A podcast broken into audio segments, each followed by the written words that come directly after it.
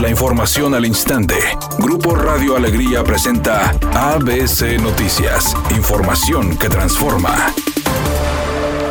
Para que la gente que solicite contenido íntimo personal por diversas plataformas virtuales sea sancionada con el Código Penal del Estado, las diputadas Brenda Sánchez y Norma Benítez, además del diputado Eduardo Gaona, promovieron una iniciativa de reforma a la ley Olimpia en Nuevo León. Eduardo Gaona indicó que se busca que quienes resulten responsables por este delito se les obligue a cubrir la reparación del daño a favor de la víctima, incluyendo costos médicos y tratamientos psicológicos, además de cumplir con la condena que dicte el juez. El Código Penal en el artículo artículo 271 ya incluye a las personas que divulgan, que exhiben, que promueven, que reproducen material sexual. No incluye a las personas que también están solicitando y que de alguna manera son instigadores para que se dé ese tipo de, de delitos. Y una parte también importante que no contempla nuestra legislatura aquí en Nuevo León es la reparación del daño. Sí se contempla una pena que va de 70 mil a 200 mil pesos. Es una pena considerable, pero no se incluye la reparación psicológica y médica, física, que pueda tener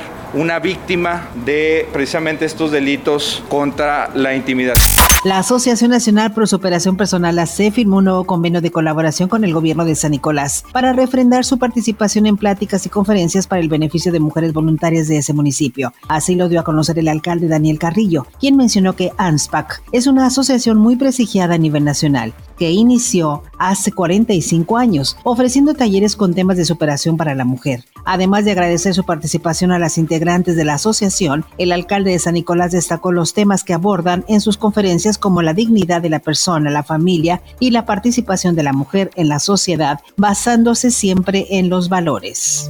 La Cámara de Diputados aprobó reformas al Código Penal Federal para tipificar el tabaco, al igual que el alcohol, como delito de corrupción de menores y castigar con 10 años de cárcel a quienes obliguen, induzcan, faciliten o procuren consumo de tabaco a menores de edad. Y es que de acuerdo a la encuesta nacional de salud, la edad promedio de inicio de consumo de cigarro es de 13 años. Actualmente más de un millón de niños en el país son fumadores y eso puede ser el inicio para hacerse adictos a otras drogas. Editorial ABC con Eduardo Garza. Ahora lo que faltan son vacunas contra la influenza en Nuevo León. No hay por ningún lado, o al menos no la promueven en la Secretaría de Salud. El COVID-19 es muy importante, pero también el resto de las vacunas son indispensables y no hay campañas concretas en ese tema.